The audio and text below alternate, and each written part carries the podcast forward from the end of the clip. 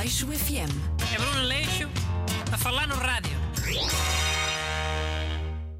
Bom dia e bem-vindos a mais uma edição do meu programa Leixo FM. Hoje estou acompanhado pelo ajudante Renato Alexandre. E há boas. Bruno, eu gostava de começar por falar de mais uma polémica do Bolsonaro, se fosse possível. Diz lá.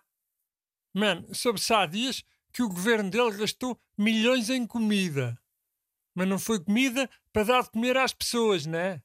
Foi comida tipo leite condensado, batatas fritas de pacote, pastilhas. Gastou bué milhões nisso. E só em 2020. Sim, eu vi essa notícia. E leite condensado não foi grande surpresa, né? O Bolsonaro adora essa porcaria, até come no pão como um. Parece um anúncio vivo à diabetes, aquele homem. Pá, tá bem, mas adorar é uma coisa. Gastar 15 milhões de reais só em leite condensado é outra, né? 15 milhões de reais é 2 milhões e meio de euros, só num ano. Sim, é muito, é. Mas eu tive a pensar nesse caso. E acho que se calhar esse leite condensado todo era para fazer uma sobremesa qualquer, gigante. A maior de sempre do planeta. Ah, mas para quê? Oh, para o Brasil bater esse recorde do Guinness. Imagina, o maior pudim de leite condensado do mundo, por exemplo. Ia ser o maior orgulho para o Brasil. Se calhar era isso que o governo Bolsonaro estava a preparar. Já, tem cá uma lógica. O país com uma crise boeda grande e o governo a pensar em pudim gigante. Pá, tem lógica porque bater recordes do Guinness dá moral aos países, ao povo. que é que achas que Portugal está sempre a bater recordes do Guinness de comida? É a maior omelete, o maior pão com chouriço, o maior tacho de caracóis, a maior broa, a maior sardinhada. É porque dá orgulho, né? É um recorde do mundo sobre comida, carago. Já, até percebo que dê algum, ok. Nós portugueses temos bom orgulho na nossa comida.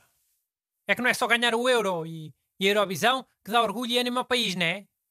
É preciso mais coisas para o país não andar sempre deprimido e de trombas. Não é só o futebol que é o ópio do povo, ah? Os recordes do Guinness também funcionam um bocado como ópio. E há tipo uma droga mais leve para o povo, né? E digo uma droga a nível simbólico, óbvio. Pois. Os recordes do Guinness podem ser a liamba do povo, vá, que é mais fraquito. Mas funcionam na mesma. E sabes que o Brasil só tem Copa em 2022. Se calhar o Bolsonaro achou que bater um recorde do Guinness de maior pedido de leite condensado era uma boa liamba para o povo. Um bom orgulho para distrair o povo. Pá, pronto, isso faz algum sentido. Mas o Bolsonaro não deu justificação nenhuma para terem comprado tanto leite condensado. Só começou a ofender as pessoas, como sempre. Mas é se calhar porque o pudim gigante é surpresa. Ninguém pode saber. Senão os outros países podem tentar sabotar. E fazerem eles a maior sobremesa de sempre com leite condensado. A Argentina, por exemplo, podia descobrir iam eles fazer uma sobremesa com leite condensado também.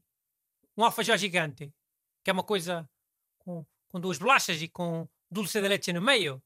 Sabes? É, dulce de leite é tipo leite condensado cozido, não é? Dulce de leite. Dulce de leite. Pois. Uh, olha, outro assunto que eu ainda curtia falar um bocadito. É aquela cena dos funcionários de uma pastelaria do Porto terem recebido a vacina da Covid. Vacinas que eram para pessoas do INEM. Hum? Não soube nada disso. Qual foi a justificação que eles deram para vacinar as pessoas da pastelaria? Era uma pastelaria só de velhos? É uma pastelaria normal. O que o homem do INEM disse é que vieram vacinas a mais lá para o pessoal do INEM e então, para não mandar fora, decidiram vacinar a malta da pastelaria, que estava ali mesmo ao lado. Diz que foi só uma questão prática.